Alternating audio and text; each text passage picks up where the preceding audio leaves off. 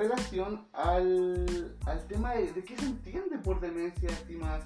Yo creo que sería bueno que los usuarios pudiesen ir conociendo un poco qué, qué es esto, porque a veces la gente confunde, no, si tiene Alzheimer avanzado, Alzheimer avanzado. No, si la persona tiene demencia severa, demencia severa. ¿Existen tipos de demencia? ¿Existen grados? ¿Cuáles son? ¿Qué entendemos por demencia, chicas? Si nos pudiesen aclarar a los usuarios que nos están oyendo. Eh, primero comentarles que, como ya lo mencionamos, elegimos este tema porque sabemos que también existen muchas dudas respecto a esto. Eh, aclarar primero que las demencias son trastornos neurodegenerativos, o sea, nos van a afectar al sistema nervioso, ¿verdad? Vamos a ir teniendo a lo mejor problemas con la memoria, con la atención, entonces vamos a ir olvidando ciertas cosas, ¿ya? Ahora, si hablamos, por ejemplo, de eh, demencia severa, de demencia senil, todos esos términos en el fondo eh, ya no se están utilizando. Antes se creían que estaban correctos, pero ahora eh, sabemos que las demencias abordamos varios tipos de demencia, ¿verdad? Vamos a tener algunas demencias que se producen más por problemas de tipo vasculares, vamos a tener demencias eh, más conocidas como el Alzheimer, que en el fondo son la mayoría de las que, de las que se diagnostican, eh, y así, ¿ya? Pero eh, tenemos que ir sacando primero estos patrones, estos prejuicios, como por ejemplo el término demencia senil, ¿ya? O sea, la demencia tenemos que em, no asociarla siempre a la persona que envejece, ¿verdad? Nosotros sabemos que las personas mayores están mucho más proclives a tener demencias, pero no necesariamente por ser mayor vamos a tener esta enfermedad. Estimada, eh, cuénteme un poquito, eh, la persona y las familias con, con, esta condición, con esta situación de salud, eh, ¿cuáles, ¿cuáles son los grandes impactos en la vida personal, individual, social o familiar? ¿Existen impactos en esa área? Yo me imagino que sí. Eh, sí, de todas maneras eh, el impacto es bastante grande. Eh, algo que quiero agregar también como a la definición de demencia y que tiene que ver con esto del impacto es que la demencia tiene como dos grandes como áreas, por decirlo así, que va a caracterizar a, todos los tipos de demencia que existen. como decía la Dani, el Alzheimer, la demencia vascular. En el fondo se caracterizan uno por el, como el déficit en las funciones eh, cerebrales, ¿cierto? Como la memoria, la atención, la parte más cognitiva que hablamos. Eh, y por otro lado, tiene que tener eh, un impacto en la funcionalidad, ¿cierto? En, nuestras, en nuestra vida cotidiana. El, el, hecho de que quizás ya no me puedo desenvolver como lo hacía antes, quizás no voy a poder cocinar o, o ocupar el transporte público, movilizarme de manera independiente. Eh, y esos son los grandes como dos áreas que eh, como que caracteriza a la demencia, eh, por la cual nosotros vamos a diagnosticar a las personas. entonces, por lo tanto, va a tener un impacto demasiado grande en, en, la persona que tiene demencia y la familia, porque inevitablemente, si esto va avanzando con los años, va a generar dependencia, que es un poco, si yo creo que conocemos a personas con demencia, hemos conocido a algún familiar o algo, nos vamos dando cuenta que a medida que pasan los años y la demencia va progresando, terminamos ahí con una dependencia a veces total eh, y eso impacta en la persona, en la salud de la persona, en su emocionalidad, todo y por supuesto en las familias que eh, van a tener que cuidarlo, van a tener que cambiar quizás sus rutinas, eh, todo lo demás y eh, por supuesto también el impacto a nivel social que esto significa.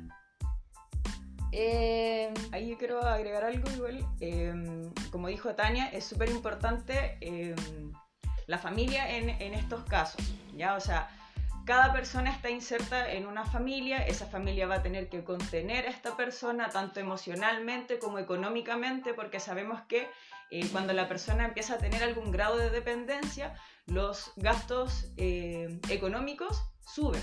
¿ya? O sea, hay personas que se dedican solamente a cuidar, que en general son mujeres, o sea, son mujeres esposas, madres, hijas, que cuidan a esta persona con, con, demencia, por lo tanto tienen que dejar de trabajar, entonces también hay una sobrecarga económica, una sobrecarga por el lado de salud mental, entonces hay que ver a todas estas personas con demencia incluidas e insertas también en una familia, o sea, tenemos que pensar en ambas aristas. Exactamente, y si también consideramos como a nivel como más como global, por decirlo así, eh, también tiene un impacto en el país por el gasto que significa eh, todo esto que hablábamos. Eh, y considerando que, como decía, como decía la Dani ahí, no podemos asociar las demencias al envejecimiento, ¿cierto? A las personas mayores, eso del, del, término de la demencia senil, ¿cierto? Debiésemos sacarlo de nuestro vocabulario. Pero es cierto que eh, a medida que van pasando los años, ¿cierto? Voy a tener quizás más probabilidades de eh, tener demencias. Y como actualmente la esperanza de vida, ¿cierto? Estamos viviendo mucho más, eh, se estima que las personas que tienen demencia cada vez van a ir aumentando. Entonces eso va a significar también un impacto a nivel social, ¿cierto? A nivel quizás de salud, de las políticas públicas que se tiene que abordar desde el principio, ¿cierto? Desde antes de que aparezca la demencia, desde la prevención. Nos encontramos conversando con el equipo más adulto mayor autovalente con la intervención multicomponente para prevención de demencias. ¿Ya? Eh, chiquillas, cuéntenos un poquito cuáles serían los factores de, de riesgo que deberíamos tener nosotros como familiares de personas con demencia, para poder ir detectando esto, porque obviamente el programa está enfocado hoy día a la, prevención y a la educación. ¿Cómo, cómo se pueden ir eh, detectando estos factores de riesgo? Mira Juan, vamos a tener algunos factores de riesgo eh, como propios de la persona, ya sea por su genética, por sus antecedentes familiares. Eh, sabemos que si hay personas que tienen algún familiar cercano con algún diagnóstico de demencia, es un poco más probable que la persona también lo desarrolle. No así eh, diciendo como justamente si mi papá tuvo eh, demencia, yo también lo voy a tener. No es así, sino que las probabilidades aumentan. ¿ya? Eh, además de eso, el, ser mujer también está como ahí, no, no está 100% comprobado, pero igual llega a una edad en donde la mujer tiene su menopausia, ¿verdad? Tiene un cambio hormonal y se cree que hay una asociación eh, respecto a eso, ¿ya? Pero por otro lado, los hombres también, eh, como están mucho más propensos a tener eh, eventos vasculares, también hay algún riesgo. Entonces, o por ser mujer o por ser hombre, tenemos por ahí ciertos riesgos, pero diferentes. Mm, perfecto. Entonces, si asociamos, por ejemplo, una una mala alimentación, un estilo de vida donde aumenta el sedentarismo, el, consumo de bebidas alcohólicas. Eh, existen obviamente riesgos de accidentes cardiovasculares y que también pudiesen detonar más adelante algún tipo de demencia. Exacto, los que acabo de mencionar son los factores de riesgo que uno no puede modificar. O sea, uno no puede hacer nada respecto a eso pero los que acabas de mencionar son los factores de riesgo que tienen que ver con el estilo de vida de cada persona. Por lo tanto, son factores que sí podemos modificar. O sea, si durante mi vida yo fumo mucho, voy a tener mucho más riesgo, exacto, de eh, cualquier enfermedad. O sea, enfermedades cardiovasculares, ser más propenso a tener demencias, etc. Si bebo alcohol en exceso, lo mismo si tengo una alimentación basada, por ejemplo, en el consumo de muchas grasas, lo mismo. ¿ya? O sea, todos esos factores que tienen que ver con el estilo de vida eh, nos van a afectar también y vamos a desarrollar quizás mayor probabilidad a tener alguna demencia. Sí, yo también quiero agregar eh, ese, ese factor de riesgo muy importante, sobre todo porque es muy prevalente o muy, muy frecuente quizás en, en, la población actualmente, ¿cierto? Como que nuestros estilos de vida han cambiado a lo largo de los años y, y cada vez tenemos más enfermedades cardiovasculares, la hipertensión, la diabetes.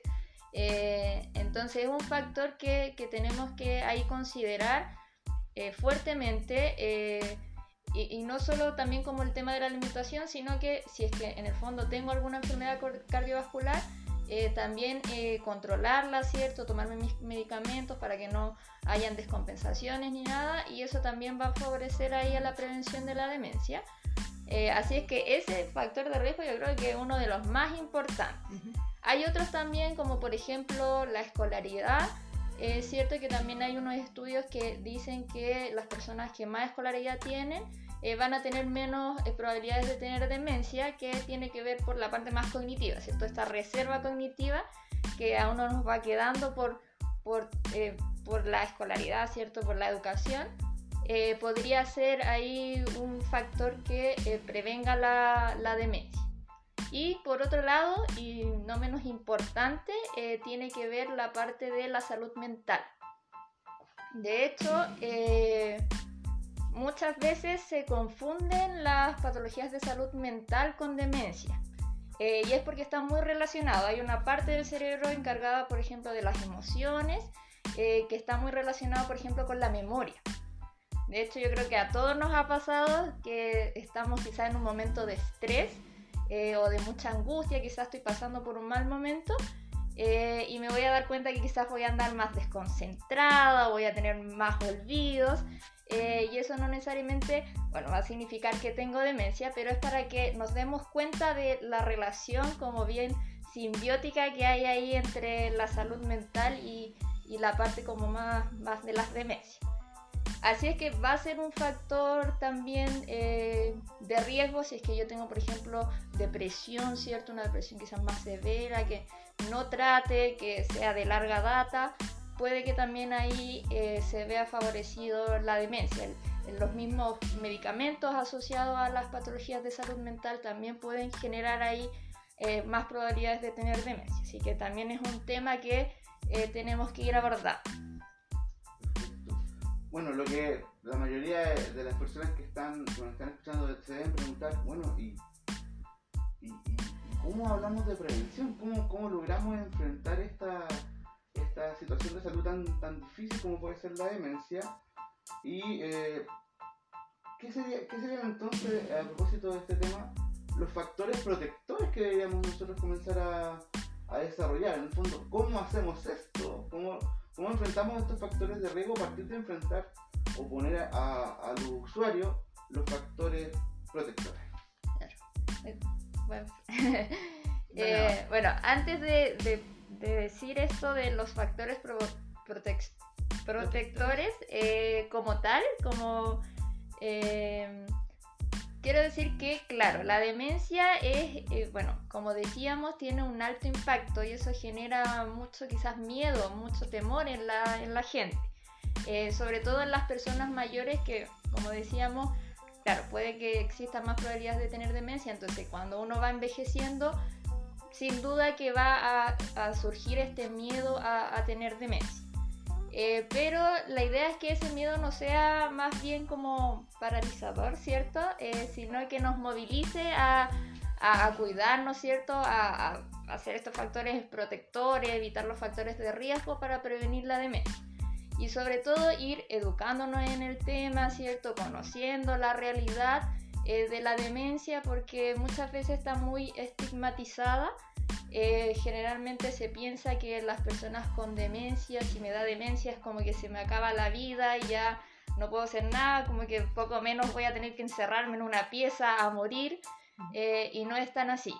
Eh, es importante ir sacándonos como esos estereotipos que, que, tenemos asociados a la demencia, sin olvidar que por supuesto es una enfermedad de alto impacto que tenemos que abordar, pero hay que tratar de verla como con otro foco. Así es que ahí para eso también estamos haciendo este podcast, ¿cierto? Que, habla más de la prevención, para que también lo vayamos abordando desde el inicio eh, hasta el final como de, desde la, de la contesta condición. Exacto, continuando entonces con algunos factores protectores. Eh, bueno, también eh, llamamos a, la gente que pueda eh, siga siendo activo, ¿verdad? Se siga moviendo, siga haciendo ejercicio, porque sabemos que uno de los factores de riesgo para tener em, demencia también es la obesidad y ser sedentario. ¿ya? Entonces, la idea es que podamos eh, seguir haciendo ejercicio, seguir moviéndose, tener actividades eh, que sean significativas. Como, tal como dijo Tania, em, la demencia está muy asociada también a em, la depresión, a las emociones, entonces tenemos que buscar cosas que nos hagan sentir bien, ¿ya? Tenemos que buscar cosas que sean, eh, actividades que sean significativas para nosotros, ¿ya? Em, no sé si les contamos, bueno, yo creo que hay varias personas que participan en el, en el programa. Les mandamos un saludo enorme, tenemos a 11 personas, 11 participantes que nos están escuchando en vivo y en directo al final del programa van a tener un espacio de hacernos alguna de sus consultas o preguntas para que las puedan estar ahí preparando. Super.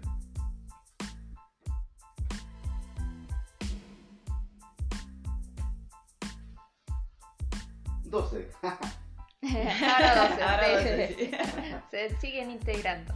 Super. que se sigan integrando. Eh, me perdí un poquito donde me quedé. Estábamos hablando de, los, factores, protectores y cómo vamos a hacer esto de, de la intervención multicomponente. ¿ya? Eh, la idea es que nos puedan comentar un poquito, Dani, cómo, cómo trabajamos estos factores protectores. Cuando hablamos, Juan, de alguna intervención multicomponente, tal como lo dice la palabra, nosotros tenemos que abordar a la persona desde varias aristas. Ya, o sea, ya conociendo los factores de riesgo o lo que, lo que me hace mal o lo que a mí me puede generar alguna enfermedad, yo desde esa base puedo cuidarme. Ya, o sea, si sé que, por ejemplo, ser sedentario me hace mal, eso lo cambio, ¿verdad? Empiezo a moverme, empiezo a hacer algún tipo de ejercicio, alguna actividad, etcétera, ¿verdad? Si sé que, por ejemplo, tengo baja escolaridad o no me gusta aprender cosas, la idea es poder ir motivando a la gente, cambiando este, este ritmo de vida y em, aprender cosas nuevas. O sea, nosotros a la edad de 20 años, 30 años, 60 años, siempre podemos aprender algo, siempre podemos ir em, teniendo actividades diferentes. Entonces el llamado también es a eso. Ya sabemos que si a lo mejor mi alimentación no es tan buena, si me salto los horarios de comida, eh, a lo mejor no tengo buena, eh, buena relación o, no voy al nutricionista, etc. La idea es poder cambiar eso, ¿verdad? Eh, sabemos también, y creo que no lo dijimos, que la falta de sueño también es muy importante. O sea, sabemos que durante la noche nuestro cuerpo también descansa, entonces eh, si nos privamos de las horas de sueño o si tenemos algún trastorno del sueño, eso también puede desencadenar en alguna enfermedad. ¿ya? Así que también hay ojo con las personas que despiertan en la noche, que no pueden conciliar el sueño, también tenemos otro factor de riesgo ahí. No sé si se me queda algo. Sí, eh, yo quiero hablar quizás un, un tema como bien eh, que se creía antes y que quiero aclararlo un poco, eh, que tiene que ver con la estimulación cognitiva, ¿cierto? Que también eh, puede entrar en estos multicomponentes, ¿cierto? Eh, que va a favorecer ahí la prevención de las demencias. bueno, hay muchos estudios actualmente que hablan de que quizás la estimulación cognitiva en las personas con demencia no tiene tanto impacto. Eh, pero claro, las personas que eh, no tienen demencia, ¿cierto? Va a servir eh, para prevenirla.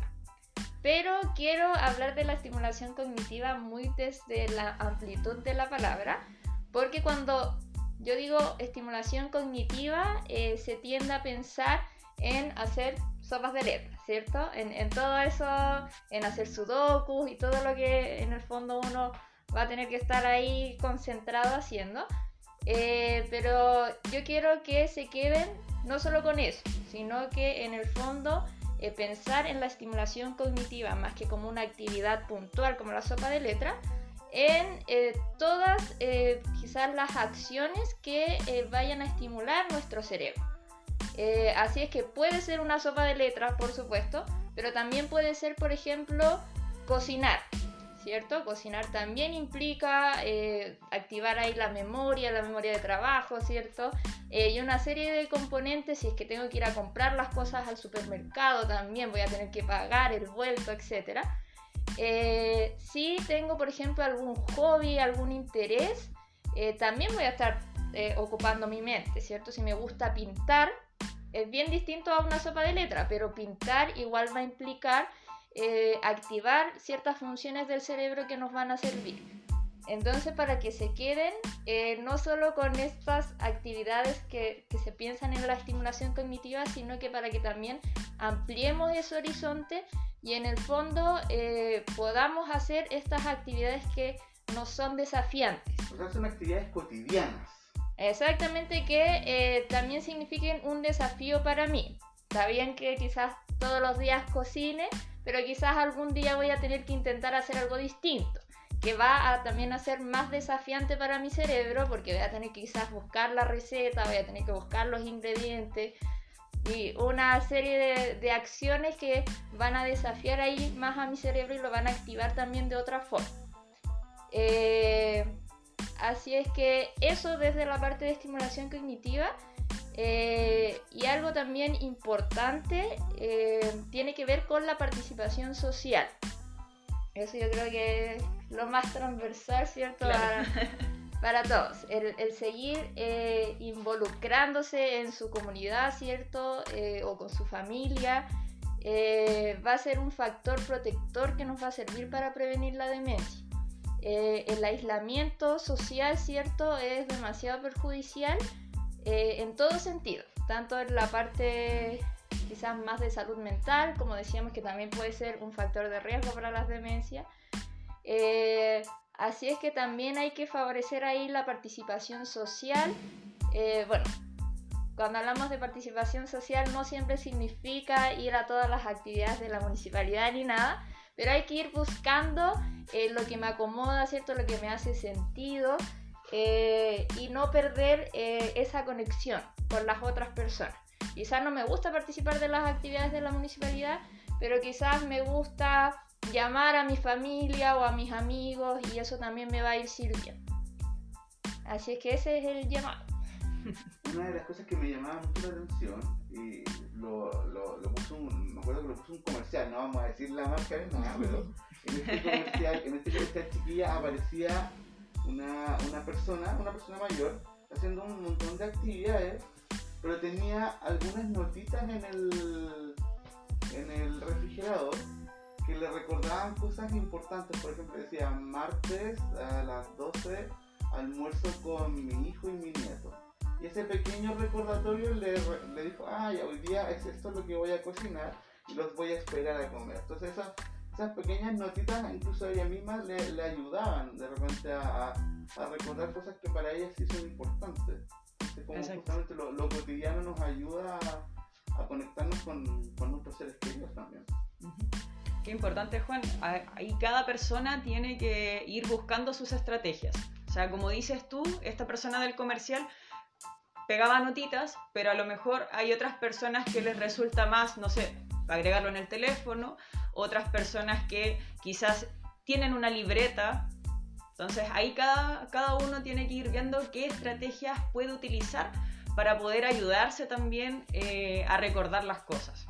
Y desde aquí también mencionar eh, la importancia de no eh, desesperarse si es que empezamos a tener olvidos hay que hacer como la diferencia entre cuando empezamos a tener algunas alteraciones quizás cognitivas como en la memoria, la atención, que como yo les decía pueden tener que ver con la parte más emocional, ¿cierto? Si es que estoy afectada emocionalmente. O a veces también, eh, quizás por el mismo envejecimiento normal de nuestro cuerpo, ¿cierto? De nuestra mente, puede que eh, empecemos a tener algunas alteraciones, ¿cierto? Eh, y ahí vamos a necesitar este tipo de estrategias. Eh, no hay que asustarse porque no necesariamente va a significar que es demencia, como ya les decía. lo que va a caracterizar a la demencia no es solo la alteración cognitiva, sino que también la alteración en las funciones cotidianas. Pero si yo tengo olvidos, si quizás no me puedo memorizar el teléfono de, no sé, mi hija, de hecho yo no me sé ningún otro teléfono que no sea el mío, eh, o no sé, se me olvidan a veces quizás las calles o me cuesta recordarlas, eh, pero me sigo desenvolviendo de forma normal en mi día a día. Eh, no hay que asustarse y en el fondo hay que intentar buscar estas estrategias que nos sirvan para ir ayudándonos en, en quizás recordar o, tener más atención, etc. Estamos conversando nuevamente con el equipo más adulto, mayor autovalente, la intervención multicomponente para prevenir la demencia. Tenemos ya 13 participantes, les volvemos a saludar. Les habla Juan Holguín, trabajador social encargado del programa de promoción del CESPAM El Aguilucho. Entonces, chiquillas, tenemos que trabajar la estimulación cognitiva, ¿cierto? La, parte física también. Y qué importante lo que ustedes mencionan, el, participar, el, no aislar. Creo que son esos tres elementos es que es muy importantes para, este tipo de intervenciones. ¿Qué, desafíos nos, siguen quedando en estas áreas entonces?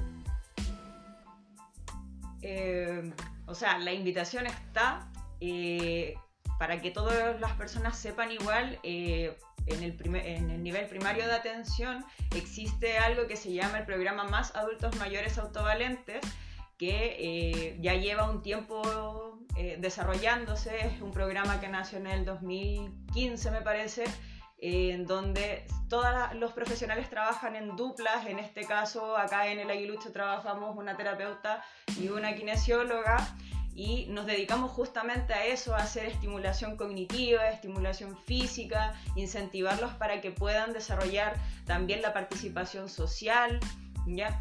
Entonces la invitación está, eh, nosotros realizamos talleres, actualmente estamos realizando talleres en esta misma forma de manera online, eh, esperamos ya que la siguiente, el siguiente año podamos realizar talleres también de manera presencial. Eh, yo creo, Juan, que el desafío mayor es eh, el incentivo de las personas, o sea, el cambiar el switch, el poder eh, decir, yo quiero seguir siendo activo o activa, yo quiero envejecer de buena forma, porque ahora como, como habíamos mencionado anteriormente, dejarnos estar nos lleva a la dependencia. O sea, si seguimos haciendo actividades, si seguimos desarrollándonos, si seguimos motivándonos, participando, la idea es que podamos tener entonces este envejecimiento de la forma más activa posible.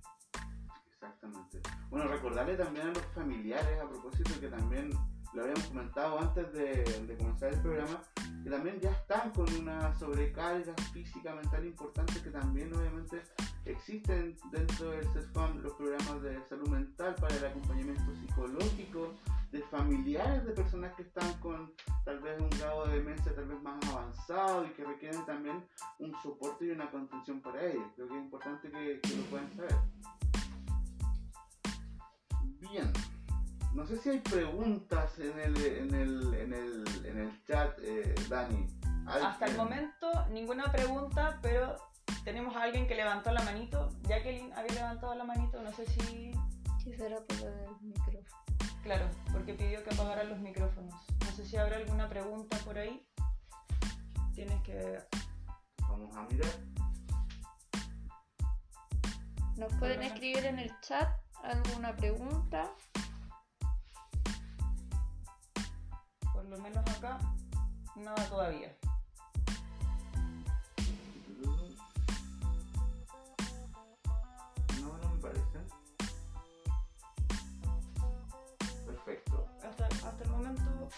ninguna pregunta en el chat. Super.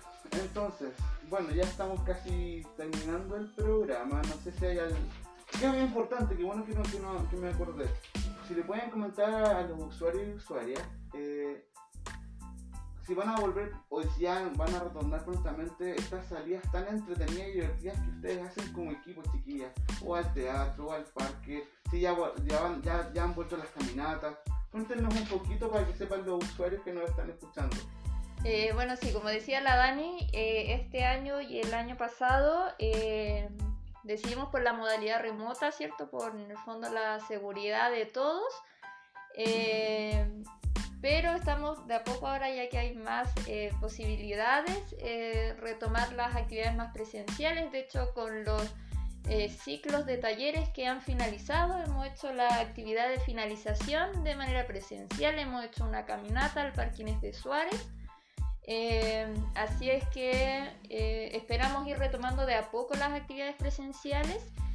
A fin de mes vamos a hacer un festival de talentos también Así es que por el momento eso, vamos a ir haciendo actividades esporádicas eh, y ya el próximo año, viendo también cómo va avanzando la pandemia, eh, ver la posibilidad de, eh, de hacer el, taller tanto presencial con los aforos, ¿cierto? Que respetar los aforos y hacer más actividades en la comunidad, ¿cierto? Como tú decías, hemos salido a distintas partes, al templo Bajay, al jardín japonés, etc. Así es que eh, esperamos ahí el próximo año tener más de estas actividades que se echan bastante de menos, como que son bien necesarias. Aclararle a, a los usuarios estas son actividades pagadas, gratuitas, tienen un costo para ellos. Eh, bueno, las actividades eh, para participar del programa Más Adultos Mayores Autovalentes hay que estar inscrito en el CESFAM para participar de los talleres de estimulación física y cognitiva. Eh, generalmente las salidas a otras partes son, claro, para la gente que participa de los talleres, aunque a veces igual hacemos excepciones si es que alguien quiere invitar a su amiga, igual tenemos ahí más la posibilidad. Y todas estas actividades como las charlas que hacemos o nosotras o donde invitamos a distintos profesionales, generalmente la estamos compartiendo ahí para toda la comunidad de manera gratuita, independiente que esté inscrito o no en el CESFAM, independiente que sea persona mayor o no. Así es que tratamos ahí de, de en la medida de lo posible, que todos puedan participar. Mira, aquí tenemos un comentario de de Roxana y nos dice actividades que puedan hacerse de manera diferente son un desafío y activan cognitivamente a los adultos mayores. Actividades de que se hacen de forma diferente. Sí, que sean como un desafío. Sí, de todas maneras. Eh, generalmente cuando era como lo que yo les decía, de que si por ejemplo yo cocino todos los días, tengo ahí como una rutina, eh, de todas maneras voy a estar trabajando mis funciones cognitivas, pero si yo eh, le genero ahí un desafío como cocinar una receta nueva, eh, vamos a activar probablemente otras áreas del cerebro, así es que es positivo a veces darle estos desafíos. Por ejemplo, no sé, en, los talleres del programa tratamos tanto la parte física como cognitiva de lo mismo. En el fondo hacer ciertas actividades y en algún momento aplicarle ahí un desafío, hacerlas un poquito más difíciles eh, o de manera distinta, ¿cierto? Para que eh, también vaya activando quizás otras áreas del cerebro eh, que incluso tienen que ver con esto de la novedad, ¿cierto? Con, o la creatividad, etc. Así es que de todas maneras ahí a veces darle una vuelta a las actividades que hacemos va a ser bien positivo. Orfelina también nos está comentando, dice cómo tomar conciencia y, ayudar a quienes cuidan a personas con demencia. Qué tremendo desafío, ¿eh? lo hemos estado conversando. Exacto. Lo hemos estado conversando porque sabemos que eh, todas las personas que cuidan algún familiar que tiene demencia eh, están con una sobrecarga importante.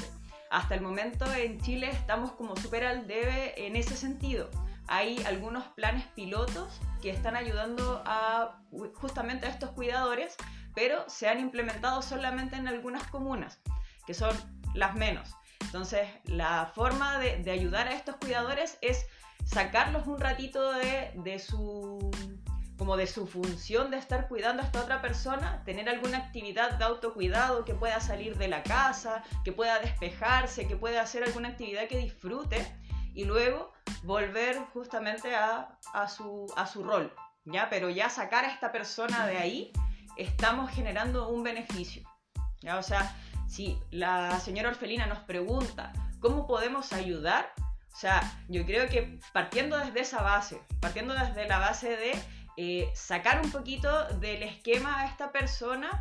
Eh, ya sabemos que tiene una gran sobrecarga, o sea, que esa persona se despeje, yo creo que ya es un acto positivo. Yo quiero agregar también que, eh, bueno, el tema como de crear conciencia, yo creo que es muy en conjunto. Tiene que ver también con lo que quizás haga el Estado, con sus políticas públicas. actualmente hay esfuerzos por trabajar el tema de la demencia, hasta el Plan Nacional de Demencia, ahora que se incluyó al GES, eh, pero aún todavía no está muy masificado, sobre todo el tema de, por ejemplo, el, cuidador, sus familias. Eh, así es que por ese lado eh, debiésemos avanzar por, el tema de, como de las políticas públicas, de la posibilidad del acceso a la salud, por ejemplo, en, en los CESFAM o en los hospitales. Eh, pero también tiene que ver en cómo vamos creando conciencia en la misma comunidad, en nosotros. Eh, como yo decía, existe bastante estigma eh, respecto a la demencia. de hecho, voy a contar una anécdota que yo creo que siempre la contamos, pero es, bastante ejemplificadora. nosotros en, los talleres, en un año, nosotros eh, participamos con una persona que tenía demencia. Eh, ella iba a los talleres, eh, iba con su cuidadora, ¿cierto? Porque habían, por ejemplo, la parte cognitiva sobre todo, cosas que le costaban más, ¿cierto? Que necesitaba ciertos apoyos. A veces la parte física también habían algunas cosas que le costaban, entonces iba con la cuidadora un poco para acompañarla, ¿cierto? Para ver que estuviera bien. Pero cuando teníamos estas actividades de conversación, de que poníamos un tema y comenzábamos a hablar, eh, ella opinaba así súper bien, se involucraba, de hecho participaba en todas las actividades. Eh, y hubo un, en una sesión que nosotros hablamos de demencia, que de hecho fue el psicólogo a hablar de demencia, y ella contó su experiencia, ella contó que ella tenía demencia y, y todo lo que estaba viviendo. Eh, y todos se impresionaron porque, en verdad, es como, ¿cómo tienes demencia? O sea, no nos dimos cuenta nunca en estos meses de taller. Eh, y es por eso, es porque en el fondo no nos olvidemos que las personas con demencia eh, siguen siendo personas, ¿cierto? Siguen siendo seres sociales que pueden participar, que se pueden involucrar. así es que ahí, desde ahí creamos conciencia, ¿no? De sacarnos ese estigma de que la personas van como se enferman y no pueden hacer nada más y empezar a involucrarlas, empezar a entender que quizás sí van a tener ciertas dificultades, que sí van a necesitar ciertos apoyos, pero que pueden desenvolverse igual que todo el mundo. Así que eso. Excelente. Bien, ya estamos comenzando a terminar nuestro programa. Les agradecemos a, a Tania por este tremendo espacio, a Daniela por, por compartirnos sobre justamente cómo puedes trabajar este tema de, la demencia con una intervención distinta, novedosa, atractiva, que sea llamativa para, para las personas, no necesariamente personas mayores, pero sí obviamente personas que quieran eh, también eh, entrar en el tema, ¿cierto? Eh, bueno, tenemos a 13, 13, usuarios, le agradecemos mucho, también se, se nos conectó la, la doctora Tapia, ya, que nos está acompañando acá en el, programa de, adulto mayor.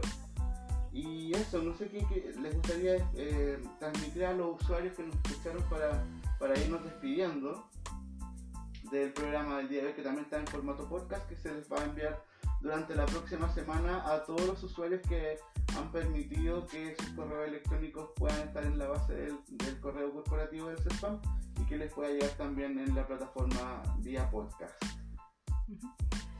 Eh, solo quiero reforzar, Juan, em, que tal como dijimos en un principio del, programa, eh, esta es una enfermedad que nos puede pasar a cualquiera, estamos en, un país que está envejeciendo, entonces es algo que sí o sí vamos a ir viendo, quizás con mayor frecuencia, entonces justamente por eso quisimos desarrollar este tema para que eh, pudiéramos empezar a conocer cómo podemos prevenir las demencias.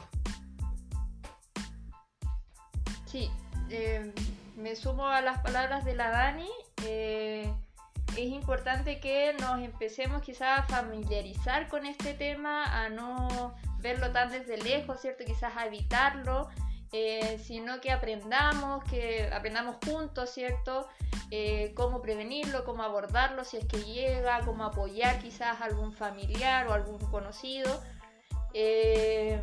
Y así, al final todos saben que cuentan con el CESFAM, ¿cierto? Con el equipo de salud.